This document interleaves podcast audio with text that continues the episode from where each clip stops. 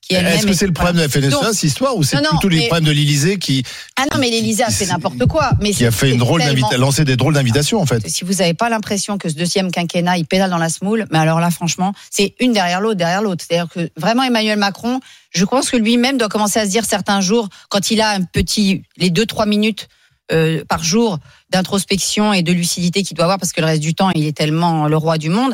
Mais je pense quand même, il doit se dire, c'est quand même mal embranché cette affaire. Franchement, mon deuxième quinquennat, il y a rien qui marche.